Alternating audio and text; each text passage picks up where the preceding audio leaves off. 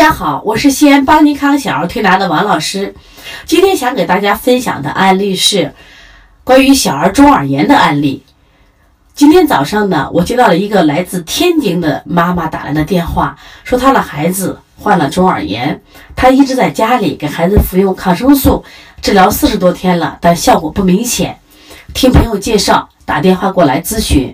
我首先问到他：“你的孩子患的是分泌性中耳炎还是化脓性中耳炎？”他说：“我也不知道，反正就是中耳炎。”我说：“你的孩子有没有打呼噜、张嘴呼吸的症状？有没有腺样体肥大？”他说：“我们的孩子有鼻炎，有腺样体肥大。”我说：“那你得的应该是分泌性中耳炎。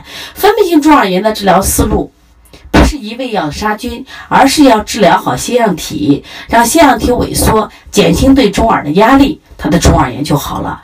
对于化脓性的中耳炎，才要前采取这个抗菌治疗。通过这个案例，我希望更多的妈妈知道，妈妈如果不懂一点医学常识，私自乱用药，对孩子的伤害是非非常大的。古代有一句话说的非常好。为人父母者，不学医，为不慈。我们的妈妈无知，滥用药物，会对我们的孩子身体造成极大的伤害，这对孩子是极其不公平的。